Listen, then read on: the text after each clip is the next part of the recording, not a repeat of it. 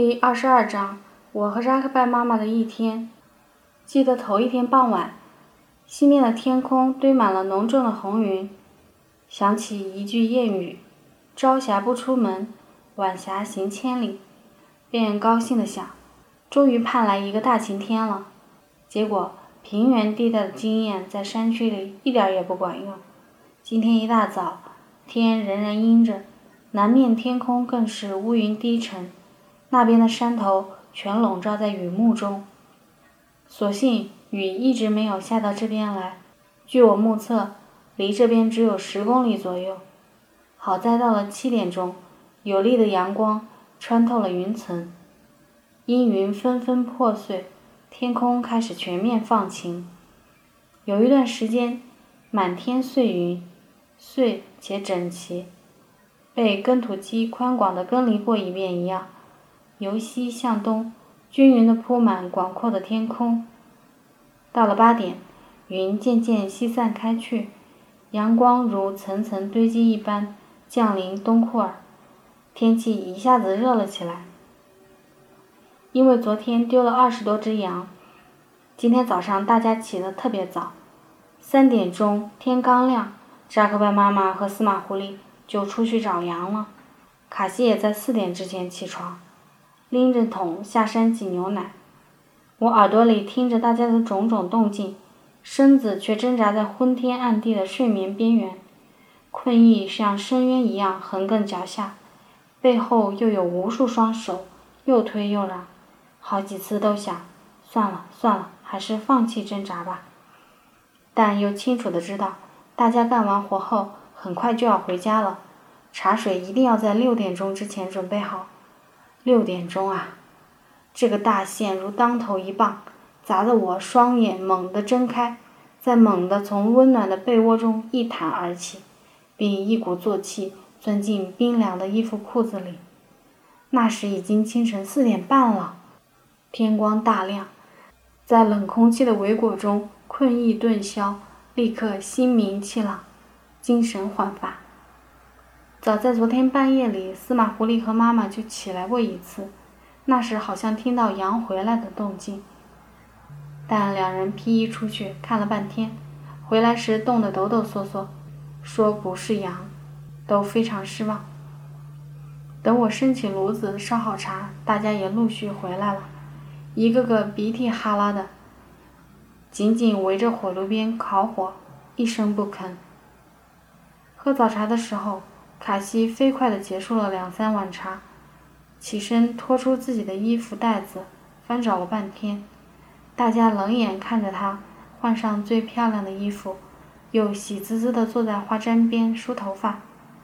原来今天他要去马乌列的商店买一些生活用品，还要给阿勒玛罕打电话，告诉他我们帮他代牧的那头黑牛瘸了腿的事儿。但是接下来，大家边喝茶。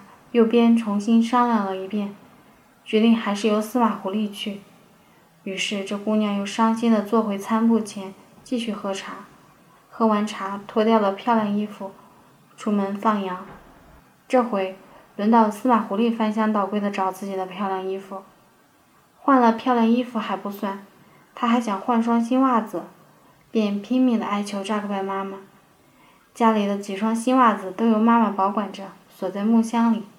可是妈妈不同意，不停地斥责疑惑去。我也反对说，袜子穿在鞋子里，新的旧的，别人又看不到嘛。她说，脱鞋子的时候怎么办？我说，打个电话还要脱掉鞋子吗？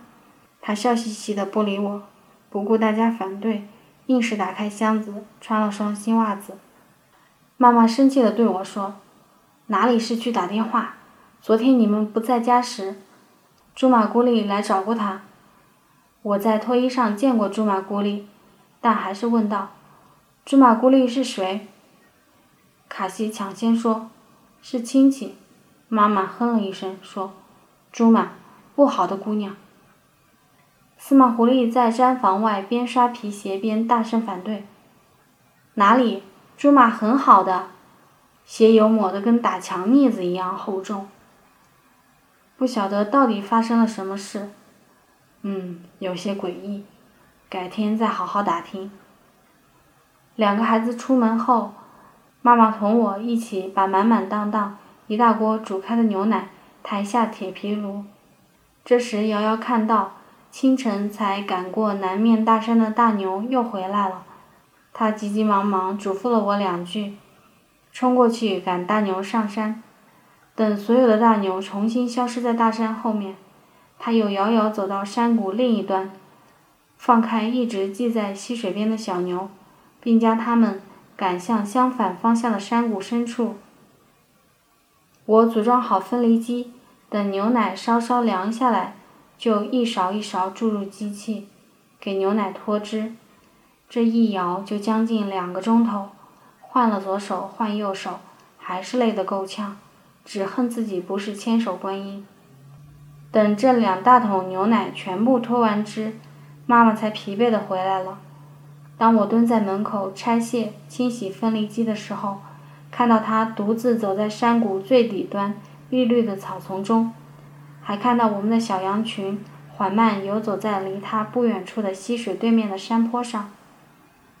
等走进家门，看到我独自将昨天晚上和今天早上挤的牛奶全部处理完了，妈妈非常欣慰，大大的表扬了我几句，说我是个好孩子。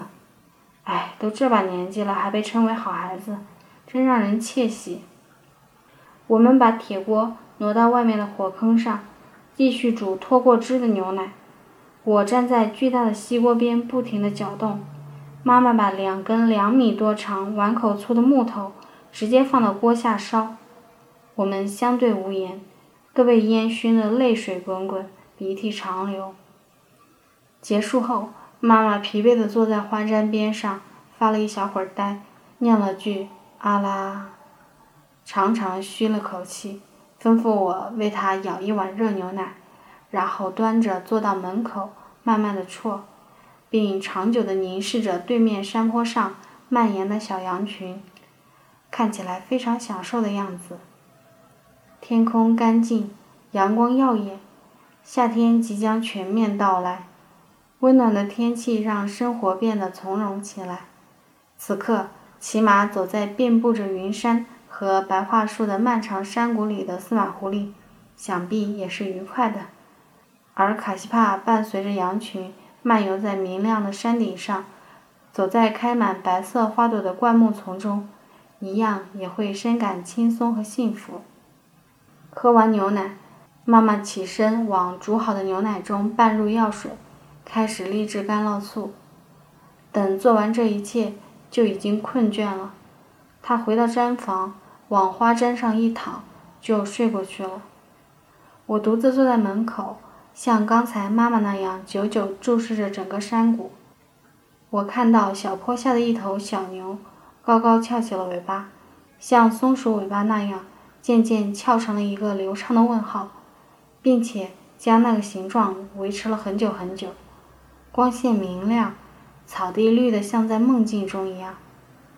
妈妈刚躺下没一会儿，就起风了，天空霎时阴云密布，稀稀拉拉洒起了雨点。真不敢相信，几分钟前还是明亮暖和的好天气。妈妈赶紧翻身起来，我俩迅速把晾在草地架子上的干酪素收了回家，并用毡片盖住了柴禾垛。结果刚收回家没一会儿，黑云就变戏法似的裂开了巨大的缝隙，太阳重新隆重登场，雨点收拾得干干净净。我们又赶紧抬着干酪素重新晾了出去。又过了没一会儿，那道云缝又很小气的合拢了，雨又淅淅沥沥洒了起来。我们又赶紧去收，真能折腾人，这天气真够诡异的。而自始至终，山南面的天空却一直是晴朗的。我俩一面跟着天气瞎忙活，一面将前两天采集的桦树皮整齐码好、压紧、打成包。干这些活时，妈妈不时停下来看着手叹气。我看到他的拇指上裂了好几道又深又硬的血口子，缺乏维生素，再加上劳动繁重，很多牧人都有这样的毛病。我便端来黄油，帮他厚厚的抹在伤口上。黄油作为油脂，能软化皮肤，皮肤柔软了，伤口才愈合得快。我曾看到大家手一坏，都这么抹，有时也抹羊油。抹好后，妈妈抬起手看了看，又撕了块塑料袋缠在手指上，并让我帮忙给打个结，然后继续干活。可没一会儿，塑料纸就给蹭掉了。很快，那点黄油被蹭得干干净净。我提议再抹一遍，他叹口气：“行了，行了。”当阳光再一次坚定地扑遍东库尔的山头时，下游的莎拉和赛里堡媳妇各拎着一个包，远远沿着溪水走来了。我俩站在门口，一直等着他们走到近前，然后迎进毡房。铺开餐布，切馕，冲茶。这道茶结束的很快。三人交流了一番沥干酪素的布袋的大小问题后，就和蔼告辞。妈妈走进塑料小盆，在破衣服堆里东翻西翻。春天的时候还尽是好衣服。翻出一件破衬衣和一块皱巴巴的花布，他把衬衣反穿在身上，又把花布在衬衣下摆比划了几下。再满意脱下来，裹成一团，夹在腋下，同他们一起去了。走了没几步，又回家穿上绿色金丝绒面料的羊毛坎肩。他们一定是去沙里帕罕妈妈家借用缝纫机。刚才喝茶时，我看到他俩敞口的包里装着布和缝纫机线。阳光和乌云交替控制着东块的天空。雨时有时无，时大时小。毡房因为被雨水浇湿而弥漫着浓重的羊毛味。我一个人在家呆坐了一会儿，也掩上门出去了。沿着从东面沟谷里流出的溪水往上游走去，一路上，右边是落叶松林的山坡，左边是层层垒料的巨大石块。沟谷狭窄崎岖，并且很快就走到头了。就在小路尽头，眼前突然出现一大片整齐笔直的杨树林，林间堆积着厚厚的落叶，脚下触感柔软又神秘，像这落叶覆盖的是一个嘴唇，若找到它，吻它，就会令更美好的什么事物苏醒过来。穿过这片林子，沿着一段陡峭的上坡路爬到最高处，视野突然开阔，满目美丽而巨大的白色石片。重重叠叠翻起在群山间，如一道一道光洁闪亮的屏风，参差耸立在一重又一重的风景之间。美景也会让人疲惫，好像终于放了心，终于得到了一股疲惫。我疲惫地回到家，家似乎比我更疲惫，谁也没回来。我披一件衣服，倒头就睡，感觉睡了很久很久。梦里沿着刚才走过的路反复地走。反复的去到高处，再转身四面眺望，后来又去了别的许许多多的地方，见了各种各样的人，但冷醒后一看表，只睡了不到半个小时。扎克班妈妈也睡在旁边，不知什么时候回来的。花毡上放着她最新的作品，原来他把花布拼接在衬衣的下摆，给卡西做了一件挤奶穿的罩衣。家里只有一件围裙式的罩衣。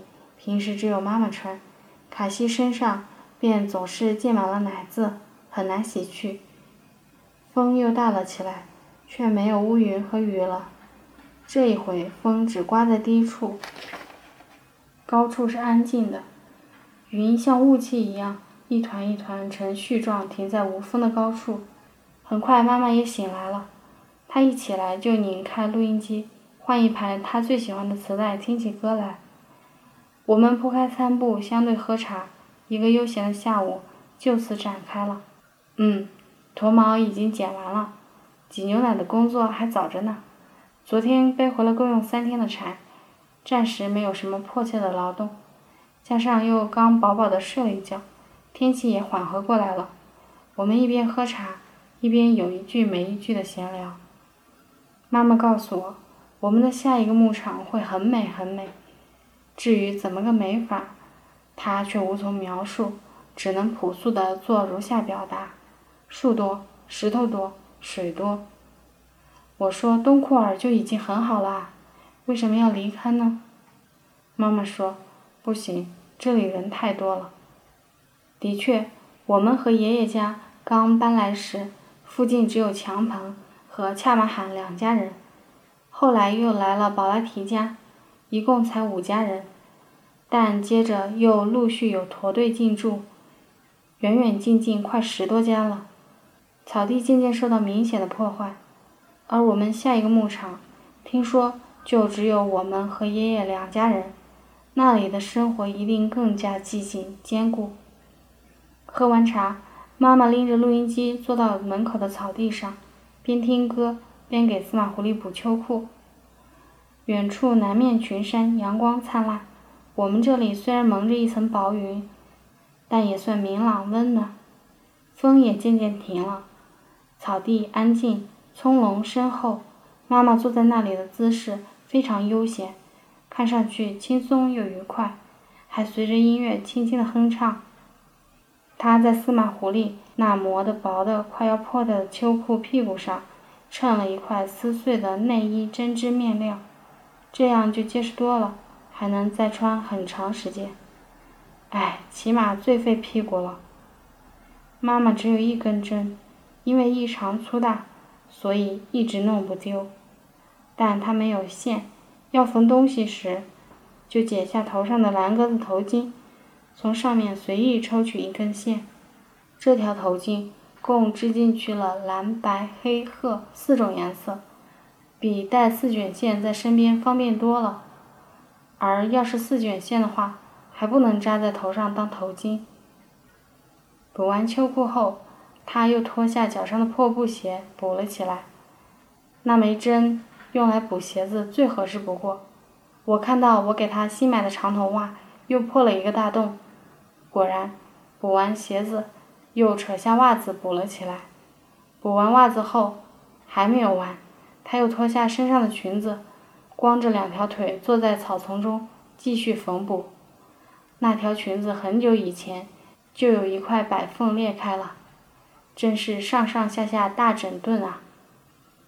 都十二点过了，司马狐狸和卡西帕两个都没回来。妈妈念叨着，频频抬头看向南面的森林。等裙子缝好，站起来直接往身上一套，就径直下山去了。妈妈今天穿的是粉红色毛衣和浅色的裙子，系着天蓝色头巾，看上去非常清爽。走过草地时的样子显得轻盈又年轻。风又大了起来，满世界呼呼作响。天气仍然是暖和的，小羊们卧在溪水边的草地上晒太阳。不知是什么鸟儿的鸣叫声，有一下没一下的回响在南面森林里，响亮又惊喜。像是嗓子里系了个小铃铛。妈妈从半坡上扛回用大石头压了一个晚上加半个白天的干酪素块，然后人坐在补衣服的地方，摊开一块餐布，用一块铁丝网搓起干酪素来。大约是手疼的原因，他边搓边呻吟着。后来又吩咐我把磁带换个面继续听。这时我才发现，不知什么时候录音机停了。我也决定补点什么，便向妈妈讨来了针。我的鞋垫早就穿烂了，在脚掌和脚跟处磨出两个大洞来，又舍不得扔。虽然中间有两个大洞，但四周一圈还是连在一起的嘛。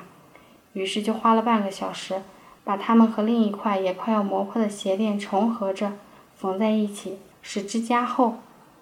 在山里可不能乱扔东西，没有了到哪里去买？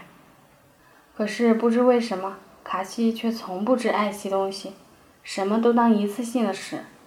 比如新袜子，一穿到底，几天不换，直到破了、脏了，脏的发硬了，就直接扔掉。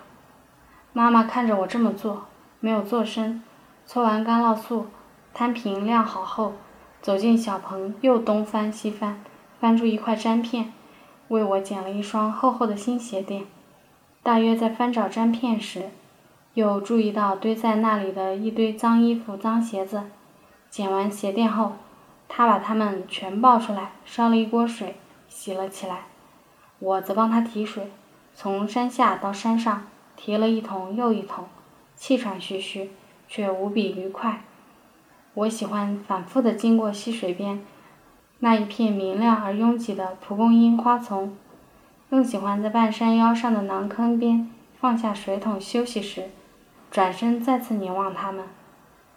整面倾斜的山坡上，只有那里有一小块地面是平的，能放稳桶。眼下整段碧绿寂静的山谷中，只有这一小片蒲公英是喧哗激动的。这时，山下的小羊开始骚动起来，一面麦叫着，一边往南跑。妈妈说：“卡西回来了吗？”连忙跑到山头看，原来是哈德别克赶着一小群大羊从山坡下经过。我们的小羊也不看清楚，就咋咋呼呼跑过去找自己的妈妈了。妈妈晃着裙子，匆忙走向羊群，站在高处望去，她的背影很动人。我也放下桶，赶去帮忙，但正赶着，身后的森林里又传来一阵激动的咩叫声。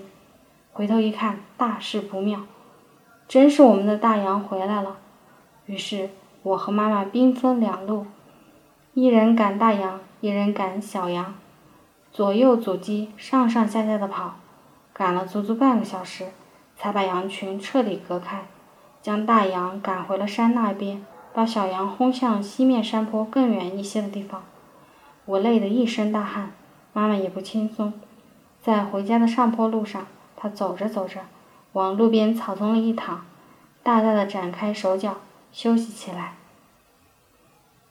奇怪，羊怎么会在这个时候回家？难道卡西也像司马狐狸一样？跑到大石头上睡觉去了。妈妈洗完所有的衣服鞋子后，我们又喝了一道茶，然后我收拾房间。妈妈坐在草地上搓绳子，边搓边焦急地张望，有时突然感觉到了什么动静，会说：“卡西回来了。”然后凝神静听。渐渐的，我也听出了林子里有些向这边移动的声响，但等了好久。却慢悠悠地走出了一峰骆驼。妈妈手疼，把手头的羊毛搓完就停止了，然后又走到门口悬挂的茶吧袋边，捶打了几下黄油，看起来有些心神不定。为什么卡西还不回家呢？今天早上他只喝了一道茶就出门了，现在都不知饿成什么样了。然而，快要成型的黄油不需要过多的捶打。他一时无事，休息片刻，坐在花毡沿上发呆，又像突然想起来似的，出门托起上午没烧完的那根碗口粗的大木头，向山下走去，并回头吩咐我揉十碗面粉，准备烤馕。真信任我。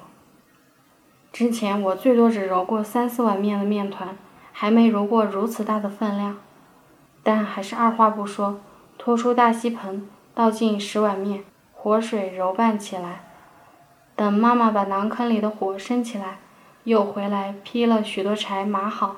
回头看到我，还在花毡上气喘吁吁的奋斗，那块面才刚刚粘成团，揉也揉不动，像揉的是一块石头。他又等了半天，我这边还是没啥起色，叹口气，只好亲自上阵。只见面团在他手里翻来覆去，转得飞快，软得跟棉花似的，无比听话。很快面就揉匀了，再静放一会儿，醒一醒，就可以撕成团，摊成大饼，入炉烘烤了。等到所有的馕出炉，就已经五点半了。但卡西没回来，司马狐狸也没回来。这期间，苏呼拉来了一次。坐在花毡上和妈妈聊了两句就走了。他是来找卡西的。斜阳浓重地铺洒在东面山坡上，索勒们照例开始出来晒太阳了。石头上有一只，静静地冲这边凝望着。后来他身后又出现一只，两个小家伙依偎了一会儿，又分开来，各据一块大石头蹲坐着，继续长久地朝我们这边张望。我装作若无其事的样子，在草地上走来走去，渐渐靠近那堆石头，但他俩警惕性很高，一直注视着我的一举一动。当距离近到令他们感到不安了，便纵身一跃，迅速消失在石缝里。我走到他消失的那道石缝前，探头张望，很窄，里面黑乎乎的，什么也看不到。但我知道，他们一定在最深处的黑暗中睁着眼睛，静静地看我。离开那堆石头走了一段距离后，一回头，同样的地方又突然冒出三只，一起站着打量我。我猜想，可能是原来那两只回家后，又遇到另外一只，连忙告诉他，刚才有个奇怪的人如何如何的鬼鬼祟祟。见他不信，又一起拉他出来，说：“看，就是这个人。”红日颤巍巍地悬在西天，西面大山的阴影从东面山坡的山脚下。缓而有力地向上浮升，最后的余晖照在所罗门身上。他们东奔西跑，一扭一扭的互相追逐。这些一到黄昏便出来晒太阳的小东西啊，吃草的动物总是显得那么温柔。六点钟，司马狐狸才回来，买回了一个新暖瓶、一包糖、一双卡西要的丝袜以及一包垃圾食品。他一回到家，喝了两碗茶。就立刻出发去找羊，妈妈也披上外套去赶大牛。可是卡西仍没回家，邻居的牛陆续回家了，一只接一只穿过山谷向南行去。白天大牛们无影无踪，一到黄昏就急急忙忙赶回家哺乳小牛，有的甚至是跑着回家的。但有什么用呢？回到家，奶水还不是给人挤走了。我先把四只大一点的小牛赶回牛棚拴好，系带子的时候，它们的耳朵和脖子不时触动着我的手心，烫乎乎的，让人感觉它们听话又快活。而年纪小的小牛就难对付了，追的人咬牙切齿。不过追到手后，看到它们那副更加咬牙切齿的模样，便很是解恨。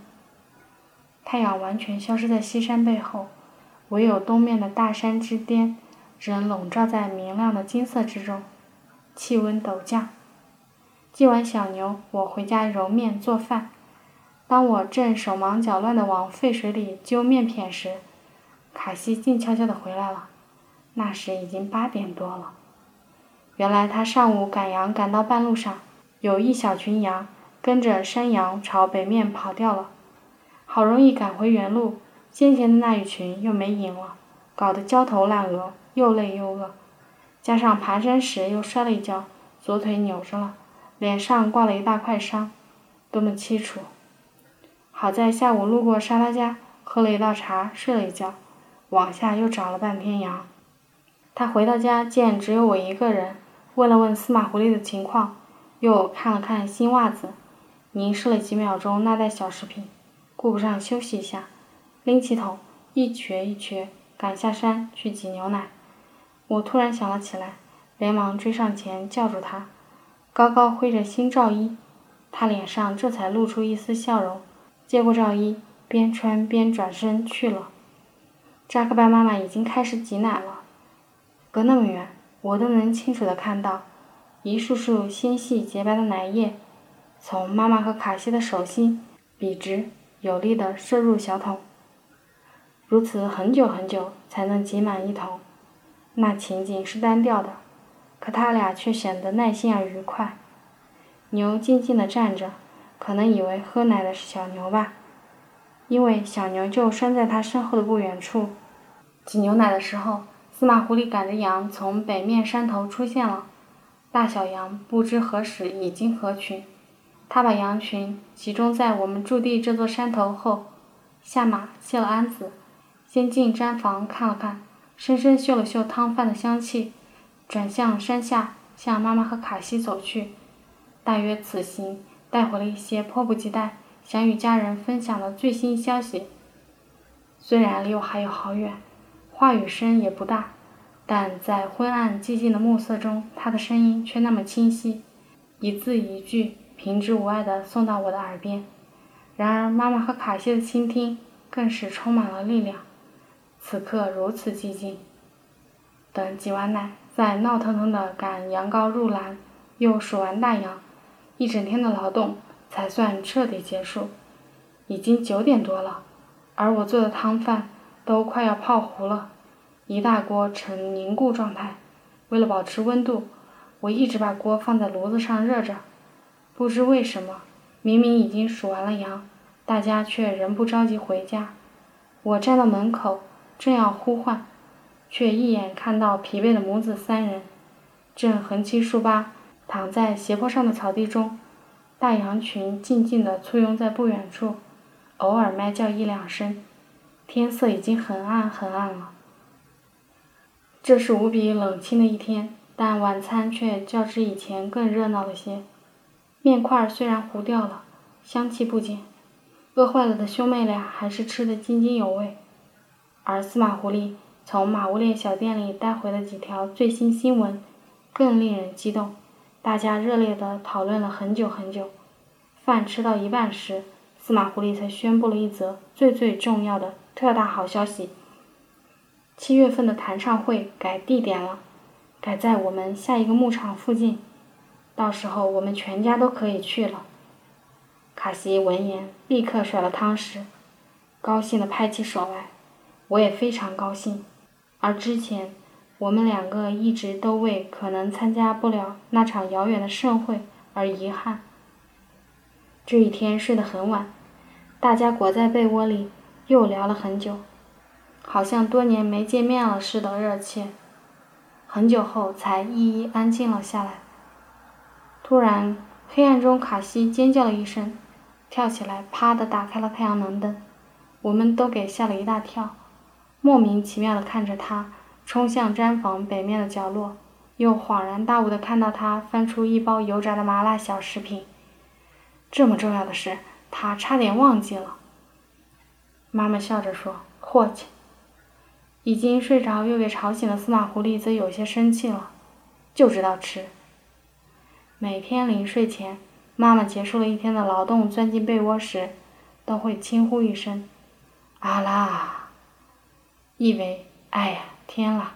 好像是大松了一口气，为马上就要享有的宁静表示满足，又像在感慨着浑身的疼痛和一天的疲惫。